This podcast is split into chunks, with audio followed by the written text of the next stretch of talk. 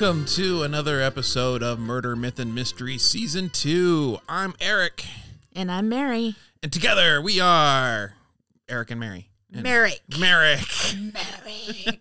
Uh, no, no Sarah today. Uh, she is over COVID Mm, and is just resting right now. yep, yep. She'll be back next week. Little R and R. Mm-hmm, mm-hmm, mm-hmm. What's going on, butthole?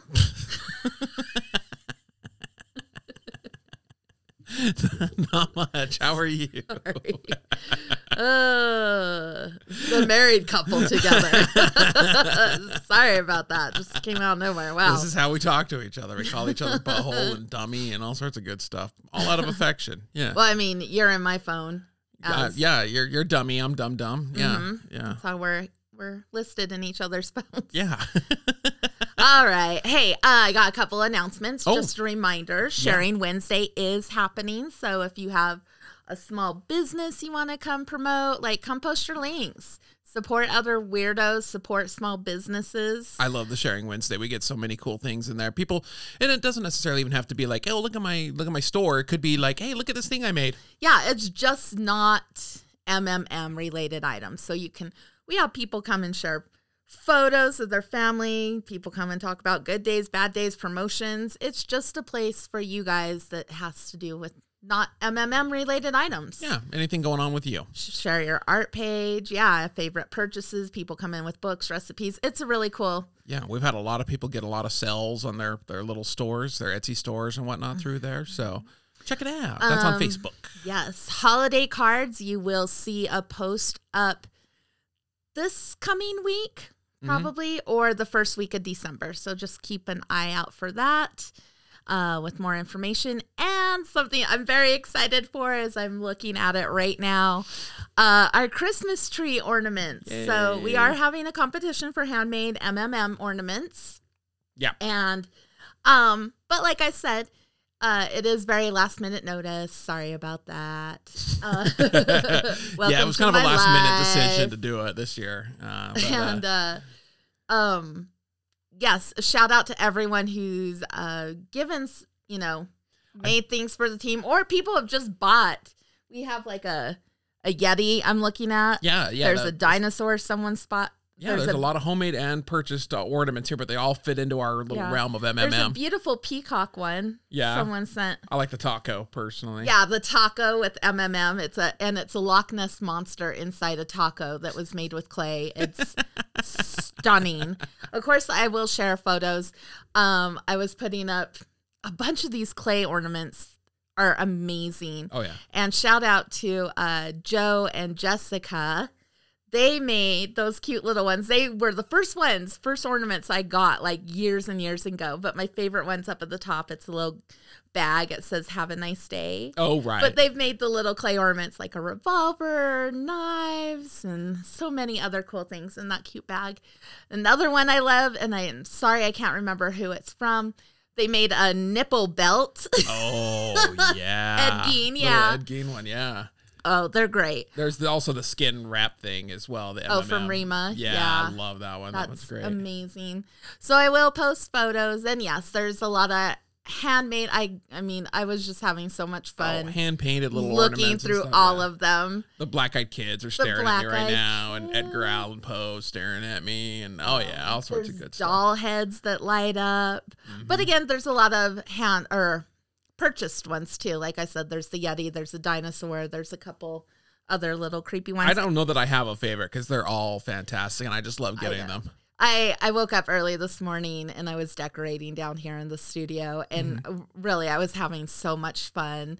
They're all wrapped individually. I take really good care of all my ornaments and it just brought a lot of joy to Yeah. see them all again. So we'd love to see your ornaments. Send them in. We'll do a little contest for them. And that's at PO Box Yep. 972 mm Midvale, Utah, eight four zero four seven. and just put MMM podcast as the two. Yep, or to you know, you can put one of our names or whatever. It doesn't Yeah. matter on there. So yeah, at PO Box nine seven Uh, if you want to send a Christmas card, go ahead and send it there. Um, yeah, Mhm. there you go. If you're sending something to a particular host, just put that host's name on there. Yeah, we'll make sure that that person opens it, to and everybody else will feel jealous that they didn't get one. I'm just kidding. Um, Wow. So we woke up on Thanksgiving to snow. Boo. So much snow. More on Black Friday than on Thanksgiving, but It yeah. started on it Started on. Thanksgiving. Yeah. Yeah. Snow. Boo. We had that little, but then it continued. I mean, the first snow of the season's a little exciting, especially for the dogs. They get they get all worked up. we can't it. keep them in. Yeah, they love it. They they, We they need a revolving door. we totally need a dog door. Yeah. Like one will sit down, and then all of a sudden the bells will ding again, and I'm like, "It's your turn." Yeah. if you don't know, we have, we have those potty bells for our dogs that you know you hang on the, the doorknob or whatever, and they can you train them to ring it when they want to go outside. They just go over and bump it with their nose, and we hear it. And our dogs abuse the hell out of those things. Yes.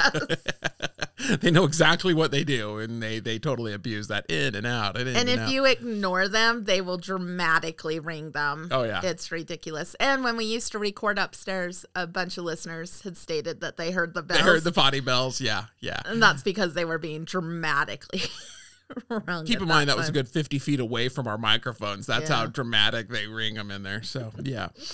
Uh, Fargo is back. Yeah, I'm so far two seasons in, and I'm or two seasons, two episodes in rather. I'm loving it so far. Juno Temple is fantastic. And if you don't it. know who that is, she's Kaylee Hele from Ted Lasso. yeah, Hele. And then you have James, short for Gabriel, also known as Jon, Hamm. Jim, Jim, short for James, short for Gabriel. You see his butt. Yeah, yeah, he's half naked uh, in in quite a long scene. so yeah, A very long scene. very long scene. Yeah, he's he, a lot of topless anyway. Uh, Jon Hamm and a That's quick what I appreciated about him. Mm-hmm, Um, I saw someone post uh, the cream pie in the group. Make sure that you Google cream pie recipe. yes, yes. It's so funny that I saw that post because on my timeline post on Facebook, it also shared the photo The of pie. the cream pie that I made. Oh, just a quick flashback on that. If you guys don't know or you're not familiar, years ago, Mary it was making a cream pie, uh, really yummy cream pie, and it turned out a little uh, runny. And so she Googled runny cream pie. Yeah, I thought that would be the good search term. Yeah. It was not. No, no, let your imaginations run wild, and that's exactly what happened with Yeah. that Google search. So, I mean, nothing wrong with that search. It just wasn't what I was looking for at that that moment. uh, Ziggy is still stealing things. oh man, he's such a klepto. Um, we got a great security cam video of him stealing. It's a there was a little Mary made this cute little painting. It, it, when I say little, it's little. It's like three by three inches, maybe, maybe. maybe that big. A little, uh, a little canvas thing, and it sits on a little uh, tripod stand or whatever. Which whatever. he also steals. yeah, a little little uh, easel. And uh, yeah, he he we got video of him actually stealing the painting and and making off with it, and it ended up upstairs, didn't it? Yeah, So, in the dining room. yeah, the cat steals anything and everything and takes it all over the house. It's funny. Well, Yeah. anyways, Anywho, it's Christmas down here, which Eric said to me just a moment ago. Wow, you're a terrible Jew. and I said, yes, yes, I am. When you, it Christmas music and Christmas lights, oh man, I just mm-hmm. love it all. I'm, mm. I am a terrible one, but Oh yeah, first thing on Black Friday, you know what I woke up to? Mariah Carey. Ah. Mary made sure first thing she woke up, she was giddy. I've never seen her so giddy in the morning for anything in her life. I do not listen First thing to she did Christmas was turn music until on. after Thanksgiving. Yeah, day after Thanksgiving, there's Mariah Oh, it's on. blasting in It's on. Mm-hmm. It's on. Mhm. Yeah. It's been through the house. I'm sorry. I know all our Sirius XM, like seven channels of Christmas. Got them all memorized. And this year they have a Christmas uh, sleep one. So sorry about Oh, that right now. Yay, great. I'm sorry. I love Christmas. Hey, right after this recording, I'm going to go grab my menorahs and set up all of that too. oh, good, good. They'll get a small corner of the house. Uh-uh, they get the whole foyer. The foyer, the whole foyer. and our house smells amazing because I want to give a shout out to my uh, wax witch Stephanie who Wax witch. who does mean uh, moonbeams Emporium wax. yeah, we've got a long-standing uh, friendship and relationship with Yeah, her. and- I just got my new order in, and it was the winter scents, and oh Yum, delicious. And I also got her uh, new room sprays and body sprays. Delicious. What's the code that our users can use for her? MMM Cow. But if you're listening today, it's also Cyber Monday. So check out her sales. She's been doing Black Friday, small business, and Cyber Monday sales. And what is it? It's moonbeams with a Z, isn't it? Or wax melts with a Z? Is what it Yes. Wax, wax melts. Wax melts with a Z. That's what it is. Mm-hmm. So I'll post the links again.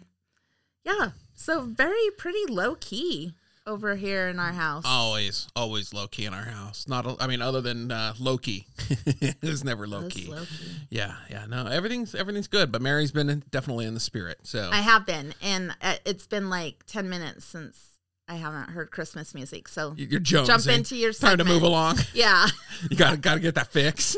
Mariah's playing in the back of your head. my like, Elvis Blue Christmas is just playing. Yeah. All right. Uh, all right. Well, I guess we might as well jump on in here. And I have a Christmas miracle, if you will. It's a brand new segment Oh, that I'm calling, at least tentatively, unless somebody can come up with a better name for me. But tentatively, I'm calling this Aesop ASAP. oh, So, this is just going to be a really simple segment of me reading various fables as written by the famous Greek storyteller and slave Aesop.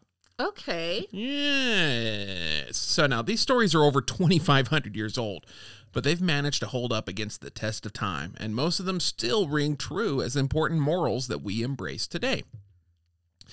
Apropos of nothing, I just learned that the only difference between a fable and a parable is that a fable usually includes talking animals or inanimate objects, mm-hmm. whereas a parable involves humans. That's it. The same basic point is being made, but one is a little more fun than the other. I knew that. I did not. Did you? Well, No. hello. Who reads Grimm's? That's true. You're all about fables and parables and so. stuff. So yeah, yeah, good call, good call. Now, uh, if you're not familiar with a fable or a parable, they're basically just very short stories that end with a moral lesson that the reader is supposed to learn from. Right? It's as simple as that. But nobody did it better than Aesop.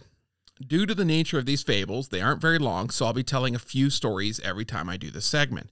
And at the end of each fable, I'll be asking my lovely co host, in this case, Mary, just by herself, Oh boy. if she can figure out what the moral to the story was. So let's see if you can pay attention Oh, and figure out what the moral so now I have to do two things. Now Pay have to- attention. and and- and answer what the moral was. Yes. Oh. All right. So this first fable is the story of the wolf and the crane. A wolf had been feasting too greedily, and a bone had stuck crosswise in his throat. He could get it neither up nor down, and of course he could not eat a thing. Naturally, that was an awful state of affairs for a greedy wolf. So away he hurried to the crane.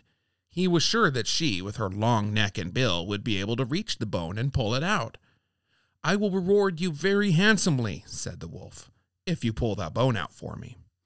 The crane, as you can imagine, was very uneasy about putting her head in a wolf's throat, but she was trusting in nature, so she did what the wolf asked her to do. When the wolf felt that the bone was gone, he started to walk away. But what about my reward? called the crane anxiously. What? snarled the wolf, whiling around. Haven't you got it? Isn't it enough that I let you take your head out of my mouth without snapping it off? So, what do you think the moral of this story is? Because that's the end. Uh, get your payment in advance and never trust wolves. Okay, all right, all right. The moral is expect no reward for serving the wicked. Ugh. I feel like mine's better.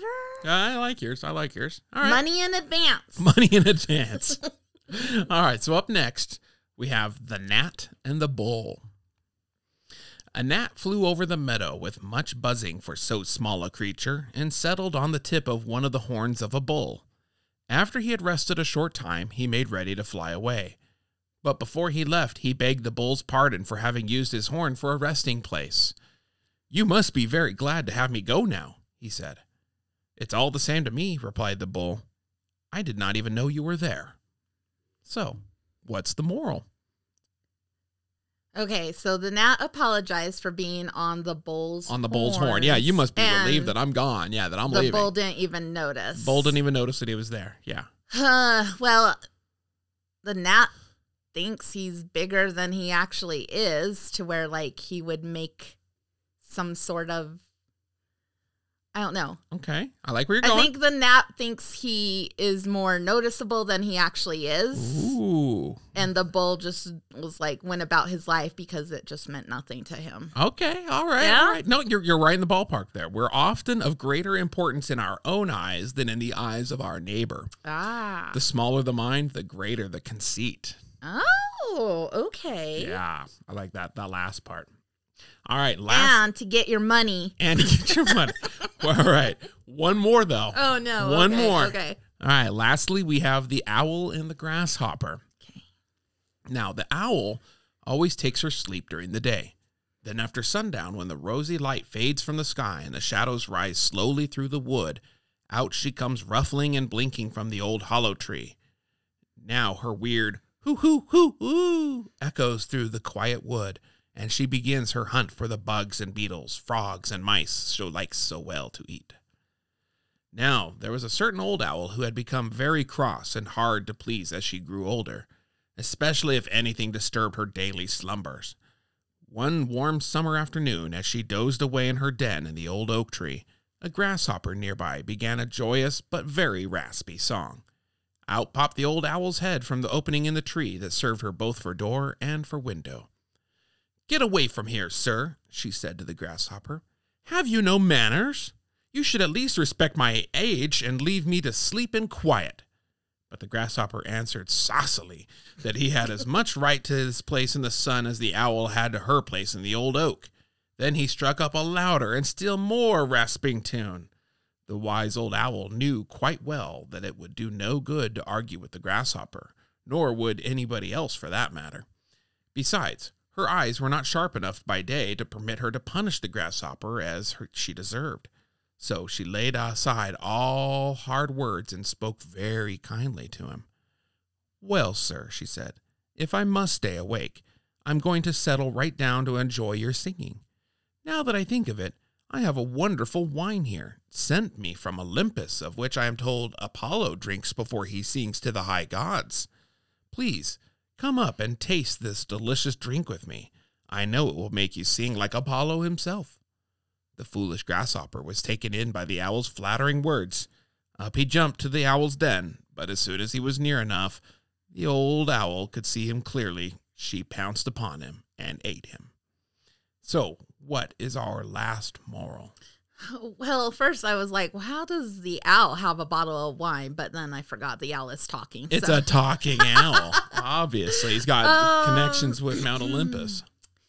Wow. I think this just means be wary of your downstairs neighbors. avoid apartment life. Avoid apartment life. That's exactly what it is. Avoid apartment life. Now, flattery is not a proof of true admiration. Do not let flattery throw you off your guard against an enemy. I was actually going to say it was something to do with like uh something along the lines of like sweetness kills. Yeah. 'Cause How she was like, "Oh, come on up." It was just kind of a trap. Beware of Mhm. flattery. Right. So there you go. Wow, very good. That's ASAP. Aesop's ASAP. I can't even say it. ASAP. Aesop's ASAP or ASAP ASAP. I don't know. Oh, you guys, boy. maybe you guys can come up with a better name for me. I don't know. So, anywho, Good job. I loved it. thank you. What have you got for us? Ooh, I have a murder. Ooh. And today's murder story has it all class separation, forbidden love, sex, revenge, and murder? And giants? Mm, no giants. No Not giant. this Okay, I thought this maybe this was Princess Bride for a minute there. Oh so, all right.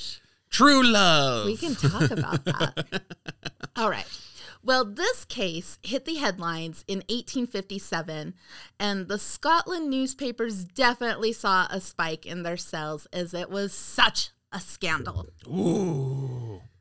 Madeleine Hamilton Smith was born March 29th, 1835.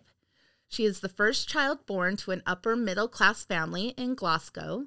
Her father, James Smith, was a wealthy architect, and her mother, Elizabeth Hamilton Smith, was the daughter of a famous uh, neoclassical architect. Okay.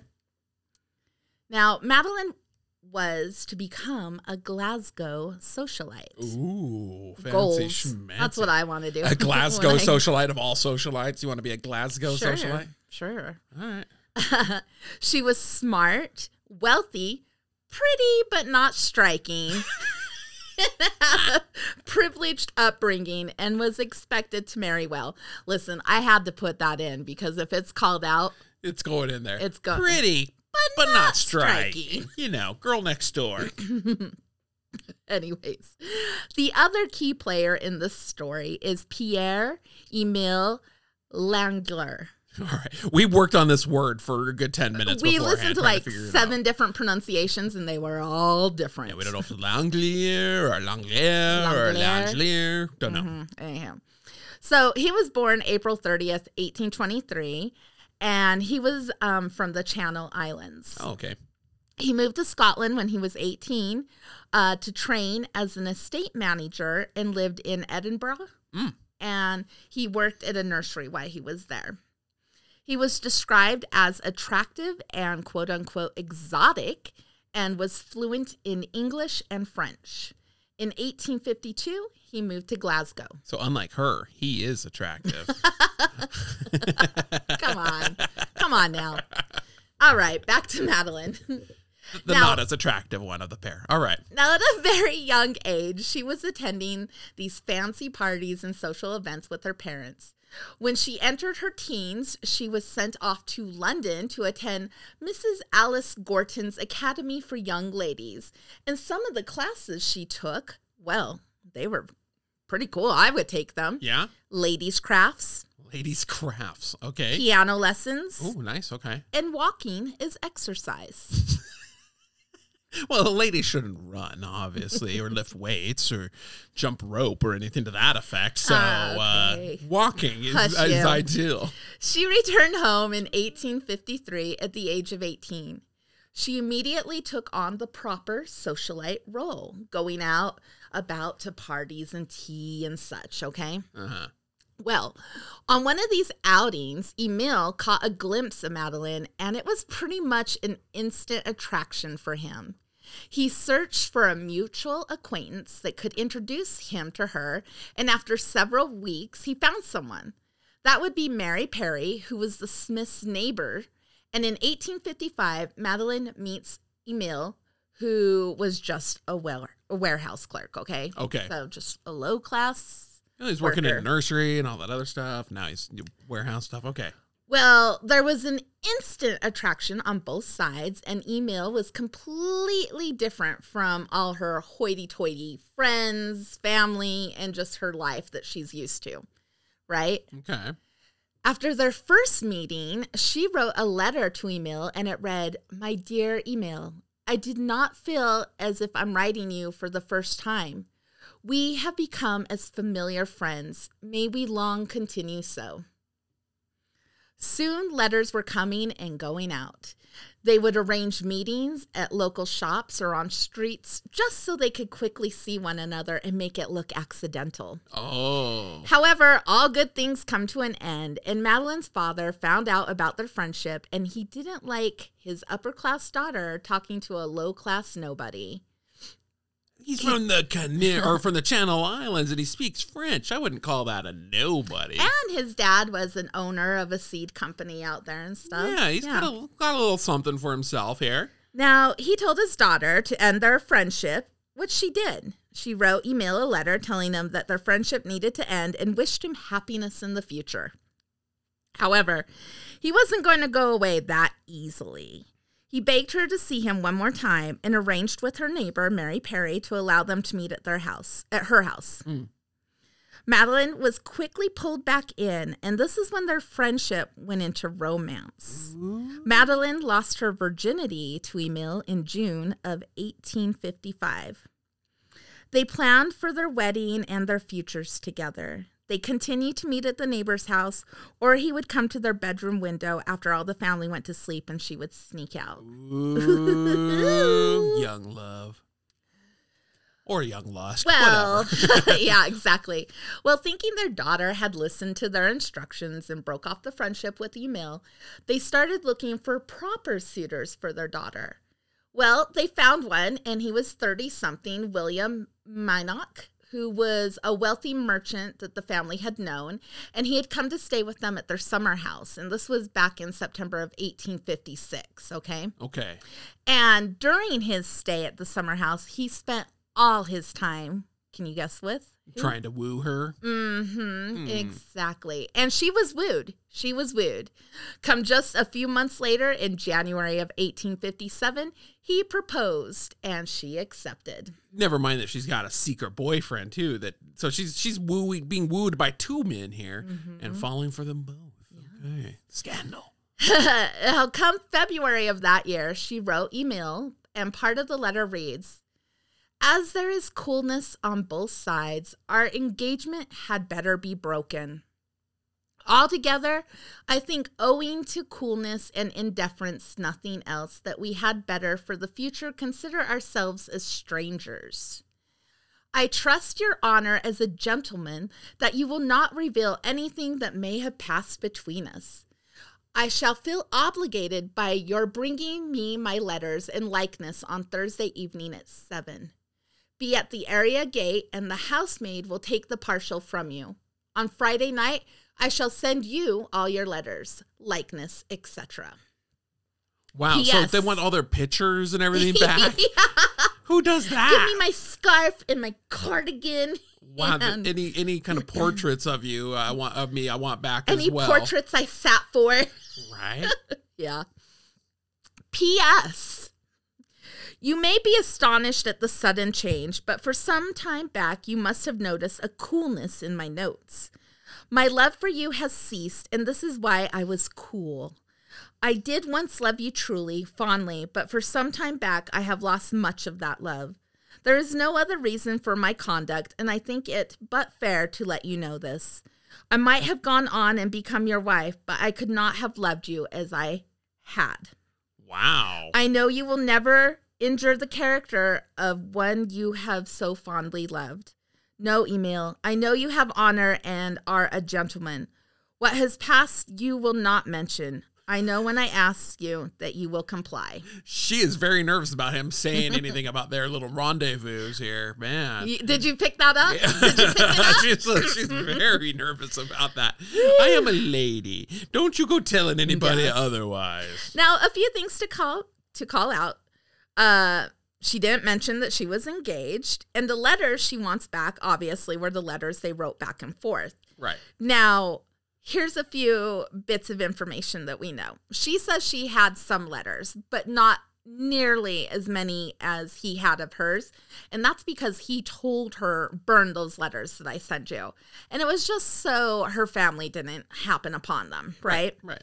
But he kept all the letters she wrote him.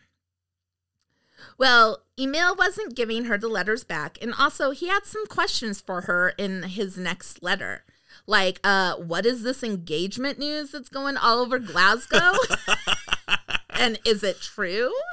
Which she continually denied the engagement rumors and again requested her letters be sent back. Well, the letter she received back was stating that he wasn't going to give the letters back to her, but would give them to her dad. oh, that's cold. She wrote him two more letters pleading with him not to do that and just returned them to her. In one letter, she wrote, For God's sake, do not send my letters to Papa. It will be an open rupture. I will leave the house. I will die. My father's wrath will kill me. Will you not keep my secret from the world? I shall be undone. I shall be ruined. Shame will be my lot. Despise me, hate me, but make me not the public scandal. I mean, all she has to say is, please don't say anything. You know, the whole like She demanding. I know, but the whole like demanding of letters back and everything else, that's a little overkill in my mind. In my mind, like like she's worried that he's gonna be like, I'm gonna publish all of these letters in the newspaper. I know, but it's basically like revenge porn at this point. You know what I mean? of, yeah. Threatening to, okay, You all know? right, all right. what if she had laid for sketches of nudes? Ooh. well, I- Anyways. I mean that's between him and her. yeah, yeah. So she ended the letter with the request one more time Please. return the letters. Now, in the early morning hours of March 23rd, Emil's landlord heard a violent commotion at her front door. She swung open the door to find Emil doubled over in pain.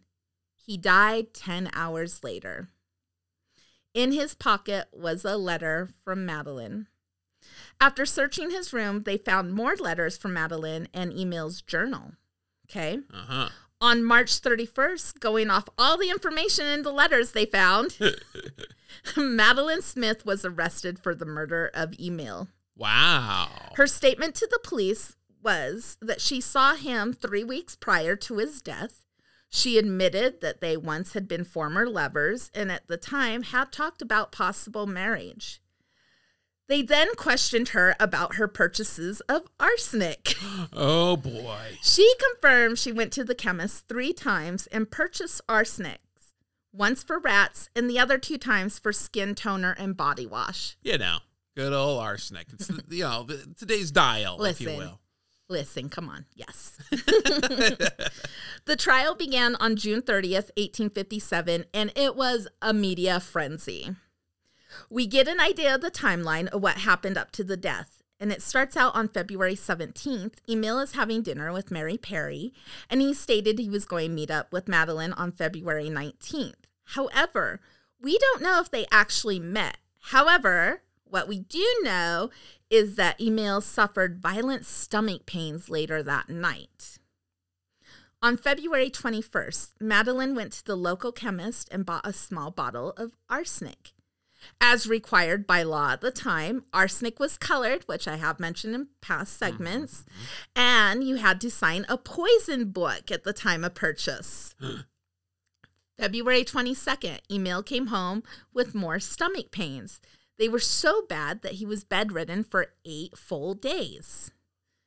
On March 6th, the poison book shows Madeleine buying more arsenic. Oh boy. On March 9th, Emil is well and having dinner with Mary Perry. He tells her something to which she led, later testifies with that bit of information at the trial. Per Mary, he said, I cannot think why I was so unwell after getting the coffee and chocolate from her.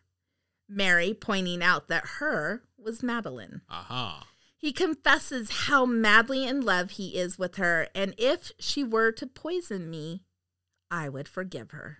Wow. When Mary asked why he would think that of her, he replied, Perhaps she might not be sorry to be rid of me. on March 17th, Madeleine and her family return from a trip, and on March 18th, she's buying more arsenic. Oh my goodness.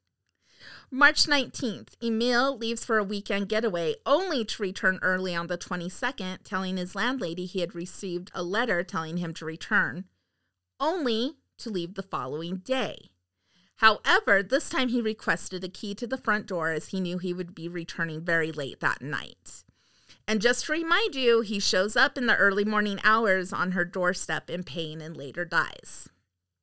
Now, something I didn't mention was on March 26th, Madeleine's sister woke in the middle of the night to find that Madeleine was gone. A search started, and her fiance thought she might have gone to the family summer home. So he and his brother head out there. And so they take a train, and then they were to catch a boat. And when they're on the boat, guess who they find is also on the boat? Madeleine? Yep. She's just sitting alone on the boat looking over at the water, you know. Mm. Well, William sits down next to her and asks why she ran away and giving her family such a fright, right? Yeah. She begins to talk, however, he quickly tells her not to talk until they were in private. At the summer house, he questions her again, and her response is very cryptic and promises to tell him more at a later time. William, Madeleine, and his brother took a carriage and headed back to Glasgow. Now, back to the trial. It lasted nine days, and the courtroom was standing room only. It was packed. The letters were brought into evidence, but the diary was not. And these steamy letters were read in the courtroom. Oh boy. Mm. Dear penthouse. Witnesses uh, that were questioned were Mary Perry, her now ex fiance, Oh. William, Madeleine's sister, who testified Madeleine didn't leave the bed on March 22nd, because remember, he died in the night of the 23rd. Right, right.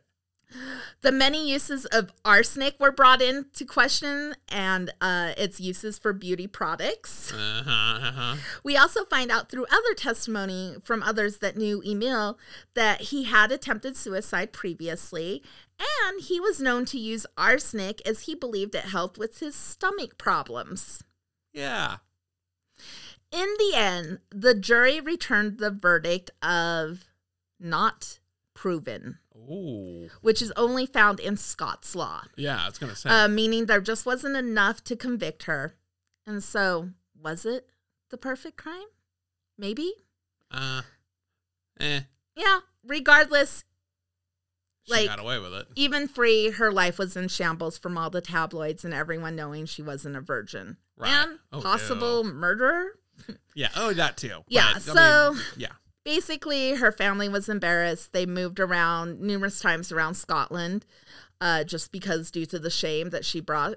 Oh my god. I know, such a weird time, right? Ah. My and she was like 19 too. I know, I know, I know.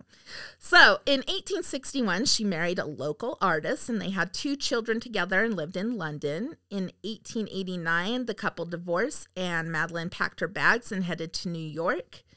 She married a second time in 1916 and became a widow in 1926.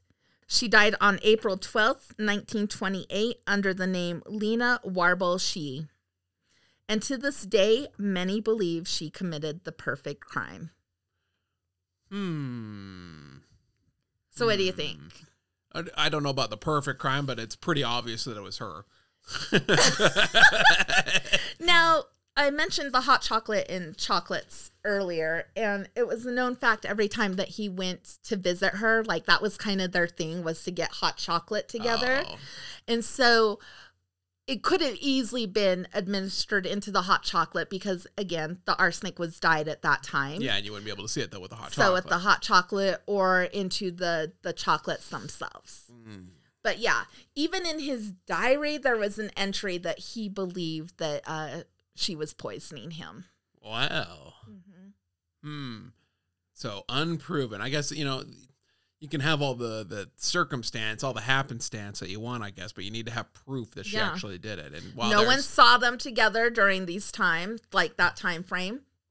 yeah, She was, I mean, yes, obviously she bought the the arsenic a few times, right. but I mean that was toner and body wash. Duh. Obviously, obviously. Wow. Arsenic body wash. Yeah. All right. Yeah, no, I I think uh not saying she did, but I'm thinking she could have. She could have, and she's definitely prime suspect. So yeah, I don't know. But at the same time, if he was taking arsenic, he could have easily just done it himself. it could have been accidental. Not purposefully. Yeah. I mean, again, like I've said, arsenic was obviously used for everything. So it could have just been a slow Man, the 19th century. Man. All right. Well, good job. yes, thank you. That was yeah. Wow. Hmm. Dang. All right. All right. Well, giddy up, partners. We're off to the yokai corral. All right. All right. So for this week's installment, I thought I'd tell you about a yokai that wasn't always a yokai, but will eventually become another yokai. Confused yet? Yes. All right. Don't worry. Okay. All right. Now, I don't think it's a big secret that we love bats. They're so damned adorable, and they receive quite the bad rap over the years, but they really aren't dangerous and actually provide a lot of benefits to the human population, right? But according to Japanese legend, if a bat reaches an old enough age, it will develop magical powers and change into a yokai known as a Nobusuma. That makes sense. Yeah, yeah, yeah. The facts are there. Yeah, it proofs in the pudding. now, these nobusuma still act very much like a bat, but they are now a little bit bigger and more closely resemble a giant flying squirrel. Okay, so they still enjoy a lovely diet of nuts and fruits and berries, right? Just like a bat would, but they've added a couple of other items to the menu, specifically fire and the blood of humans and small animals. Okay. So As seems to be a common theme in yokai lore, they like to attack travelers walking the roads at night. We get that a lot with these yokai. Yep. So once they've spotted their next victim, they swoop down from the trees and latch themselves square onto their face and begin sucking the blood right out of them. Now, if the Nobusuma isn't hungry at the time, they may still swoop down from the trees just to snuff the fire from the traveler's torch by eating the flames. Once they eat the fire, they leave the person alone and fly back up into the night sky. Okay, and that's pretty much all there is to the Nobusuma. But don't forget what I said at the beginning of this segment. Once the Nobusuma, in turn, reaches a very old age, it again changes into another type of yokai, Oh boy. known as the Yamachichi. Now, these Yamachichi look more like a monkey than a bat, but it still has the bat's pointed mouth and like sucking, pursing lips, if you will. Okay. Okay. So the Yamachichi are quite different from their previous iteration. They no longer fly, and they tend to live deep in the mountains. There, they like to visit human homes late at night where they will sneak in and steal the breath from sleeping human victims by sucking it out of their mouths with their pointed lips. After they have finished sucking away all of their victim's breath, the Yamachichi taps its victim on the chest. I don't know why, Okay. but it does, and then runs away. Now, this isn't the first creature that we've talked about that has this kind of behavior, but what sets it apart is that the person doesn't die right away. Instead, the person will die at some point the next day. However, if a Yamachichi should be caught in the act of stealing someone's breath, either by the victim or by another witness, it will run away. And their per- their victim there will actually have their lifespan greatly increased oh, instead. Oh, okay. So there's a potential upside. Once they become old enough, they then turn into another yokai. Just kidding. They they don't. All right. They- I'm they- like, oh my gosh. Okay. they don't turn into anything else. That's it. That's it. Yeah, that that's the the nobusuma slash yamachichi, uh, if you will. So, yay. There we go. wow. Yeah.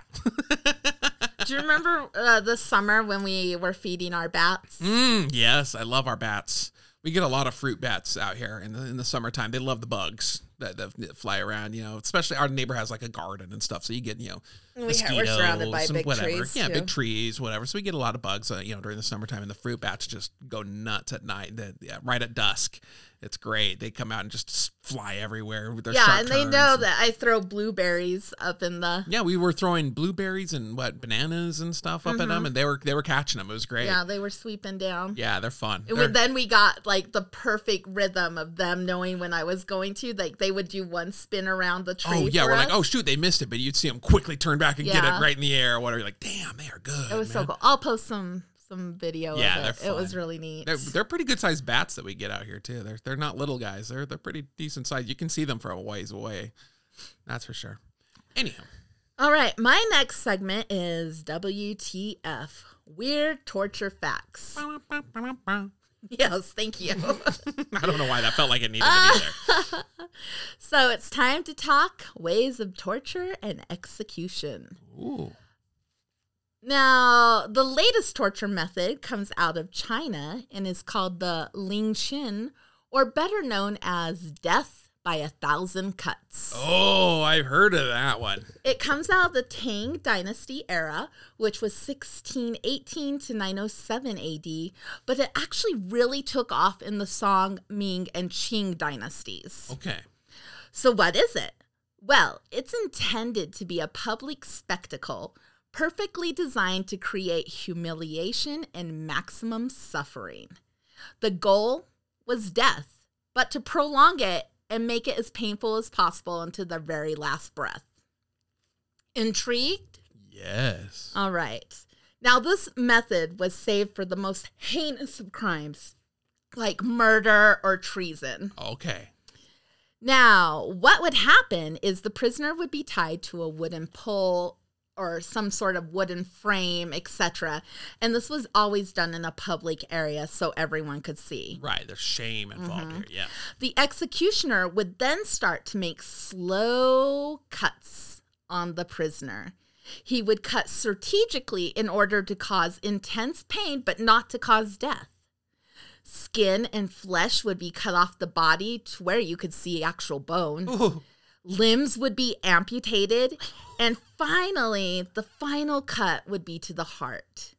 The whole process would take over three days and well over 3,000 cuts. Wow. Now, the executioner had to be on their game and make sure the victim did not die too soon, lose consciousness, or die from blood loss. They need them alive and awake. Well, yes, but also for their own self, because if something happened to the prisoner too soon, yeah. the executioner would get punished. Oh, so he's got a So you very gotta heavy be responsibility here. Primed in your, your work. No dying for you yet. Yeah, so they would usually start at the legs and start uh slow just cuts. Fillets and Just stuff. normal cuts. Oh, cuts. Okay. just Yes, and then they would start, yeah, slashes, and then they would start doing the fillet of the skin and the flesh down to the bone. Oh, yes, there's, uh, ugh, yeah, the torture method was banned in 1905. jeez. yes, and there's actual like,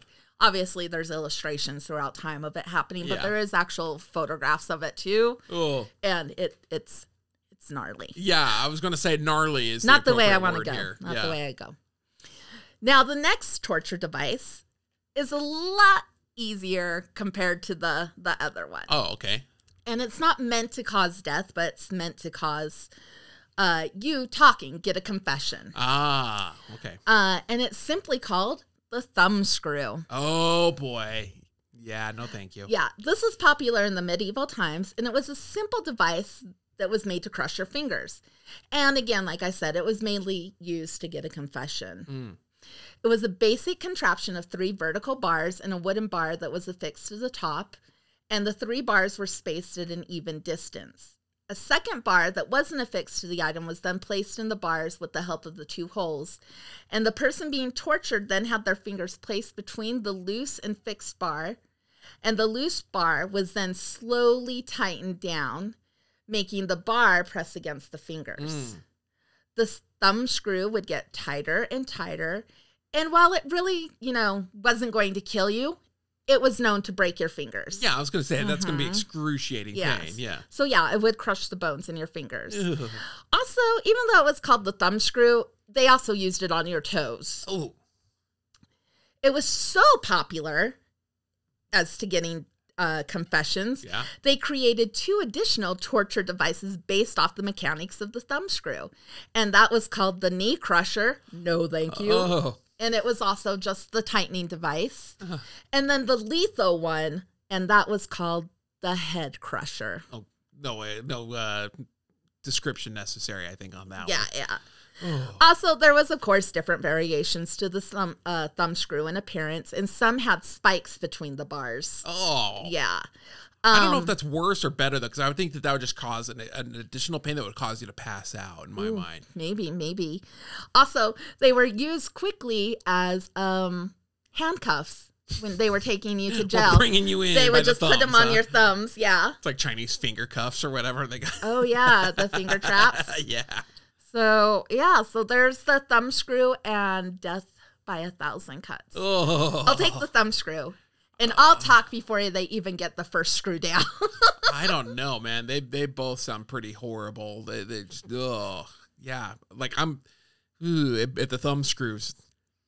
Just thinking of that. yeah, no, you really got the chills when I yeah, that's that. giving me the willies there. Just thinking of, especially when you what said the knee one. I was like, ah, no, Oh, no. I already have bad enough knee pain in my old age. I don't need that too.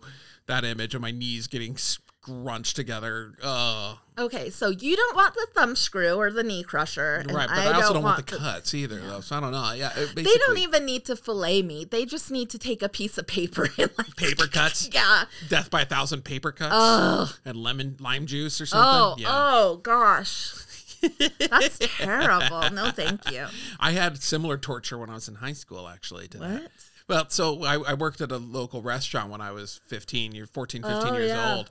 And uh, part of my job was taking potatoes and making them into French fries. And we had this big tumbler machine that would tumble all the skin off of the potatoes for you, which is Mm-hmm. really cool, you know. But it has these really, it's a you know big cylinder thing, and it's got very sharp edges in there that rip the skin off of the potatoes. Makes sense, right? A little bit of water in there that's going through and it, it causes it to rip right off. Well, then you open up a little door and they pour out onto a table. And not all of them would pour out onto the table though. So you have to reach in and grab some of the things. Obviously the machine's off. Yeah. But you still have to reach in there very carefully and grab potatoes and pull them out. Because if your hands even just brush the side, you're scratching up your hands Yeah. really bad because it is really sharp. And so, of course, it would never fail that I'd always scratch the hell out of my ah, hands Okay. every time. And they're always superficial. They're not bleeding. You know, they're just superficial cuts there. that- light that, little just hurt scratch, like a paper cut. it, yeah. Yeah. And so after I'd be done doing that job, they would they'd ask me to come up and help upstairs prep, which usually would inevitably involve, hey Eric, can you cut and squeeze these limes into this big old pickle jar thing full of lime juice or whatever? Yeah, and of course this is the nineties or So you're torturing yourself. I'm torturing for myself. We didn't have minimum gloves or anything, making minimum wage. Yeah, and just yeah, that, that lime juice is getting all over my hands. Like I said, no gloves or anything like that. You know, they, this is back before you know health Yeah. concerns like that and whatever. Screw your your cut up hands, whatever. Yeah. So my hands would be screaming in pain like every Saturday morning when I'm doing that. I'm Oh. Well, like, yes, let me tell you. to get my four and a quarter or whatever I was making. Yeah. uh, hires Uh huh. is where you work, Yeah, right? it is, yeah. Little mom and pop restaurant here in Utah. Based off of the Hires Root Beer Company and whatnot. Yeah. They're still around, and I absolutely love them. Mm-hmm. Mm-hmm. So I just want to say I do love their French fries, and I love their limeade. So thank you for your. my service. they, Their French fries are good. They are they are real legit fresh French, French fries. So made fresh every day. little flesh bits of little skin. little bit of skin and blood in there, and yeah, it's extra protein. Why not? Wow. I'm sure they wear gloves now when they're doing stuff. But yeah, again, yeah, 15 year old Eric back in 1993 Yeah. or whatever. Yeah. Different times then. so weird to say. Yeah. Uh, hey, we had a dear MMM, oh, did we now? but it's just a simple question, no name, and I mean, all we have is their email address. Yeah. So What, what's the question?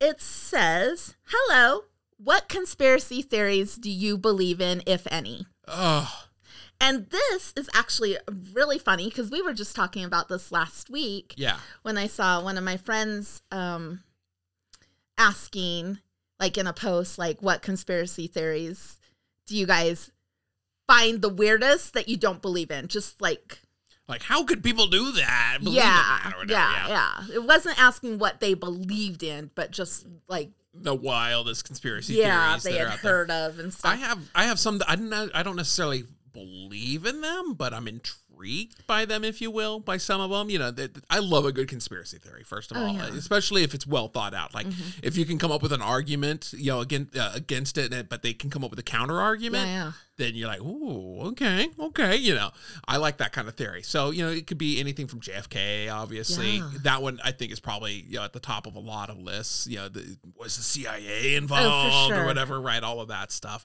babushka lady, all of that uh-huh. business. You know, to the moon landing, obviously. Yes, Yeah. I, I, I've, Yeah, the moon landing. I have my thoughts on the moon landing. Just saying. Well, even 9-11 conspiracies Oh, or whatever, yeah. you know, uh, you know, they're uh, not to say that I believe in any of them, but I love reading about them because Yeah. they, you know, they're they're fascinating to me, especially when they come up with good points that you go, I don't know how to counter that or whatever, you know, with certain things, and so, yeah, the, and Well, I mean, it's a conspiracy theory because there is good points on side A and side B's. You Yeah. know what I mean? You're like, ah, that can't be. But then side B's like, well, how about this? And you're like, oh. Good point. Yeah. Yeah. Like I, I never was really ascribed to the whole it was an inside job on 9-11 and the buildings, you know, there was controlled explosions and all that other stuff or whatever. But there are certain aspects about that day that I, I question, you know, so I'm like, hmm, that doesn't make sense. You know, the, the, the Pentagon attack or whatever, you know, things like that or whatever. You know, that one I always had trouble with.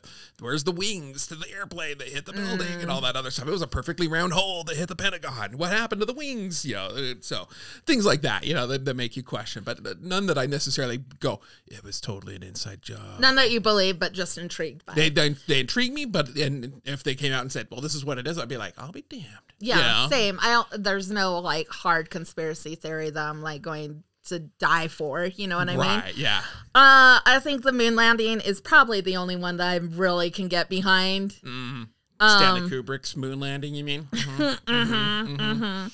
Um, but there's a lot out there. Um, we just heard recently, and it was actually from one of our listeners, uh, maybe a year or two ago, where they said that there's no such thing as birds. Oh yeah, that one uh, that came out. I heard that probably about five years ago or so. Yeah, from one of our listeners, I want to say, but it's always intrigued me ever since they said. that. I'm like, where did this come from? Yeah. the weirdest conspiracy. Theory. Well, it was funny because when I was talking about my friend um, making that post, someone said that there's no such thing as birds. Right. And she's like, What?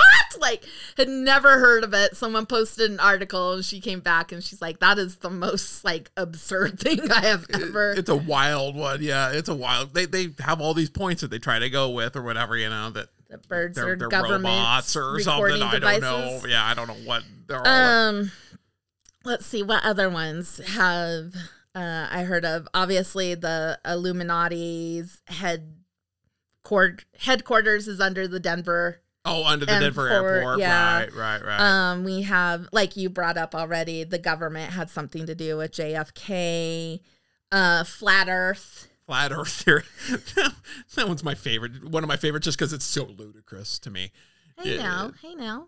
It's so ridiculous to me. Like it just does not make any sense at all. to me. Um, yeah, I wouldn't say I had a solid conspiracy theory that I believe in. I find them all interesting. I'll read all about them. I'll listen to people talk until they're blue about their conspiracy theory. yeah, because they're fun. Yeah, and then I'll just be like, "Thanks for your time," and walk away. Yeah, come up with some good points for me, and I'll listen to you. Yeah. yeah. I've got no problem. It's not to say I'm going to believe in you, but If you're just going to come point." up and yell at me that the Earth is flat, I'll be like, "Okay." I'll listen to your points, but you know I may come up with some counterpoints of my own. Yeah. So oh, prepared for counterpoints on that one. on most of them, but uh, yeah, yeah. yeah. So that's a, a great topic though. So I will definitely post in um Facebook.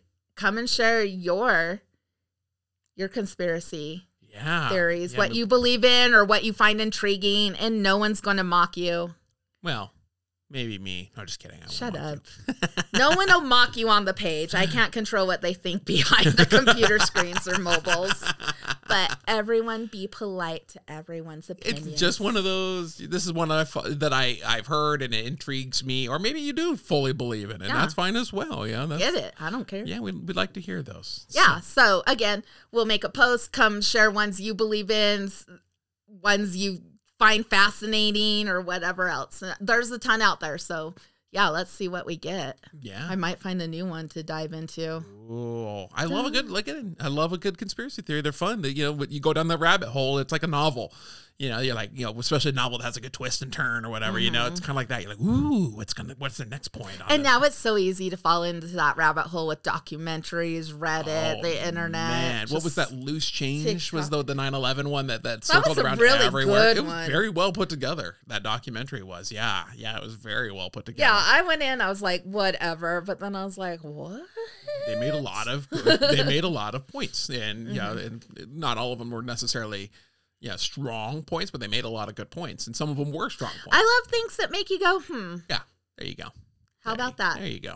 All right, you guys. On that note, Uh, hey, yeah, on that note, we're going to wrap things up. But just uh, as a reminder, if you want to support the show, please, please, please, uh, you know, tell your friends about the show or go and leave a review on iTunes or whatever, right? Uh, you know, tell your friends, put a post on Facebook. Hey, everybody, you like this show? You like this kind of stuff? Talk, check these guys out. We love that. Word of mouth is really how we've grown over the years. Is from you guys telling friends and coworkers and whatever else about the show.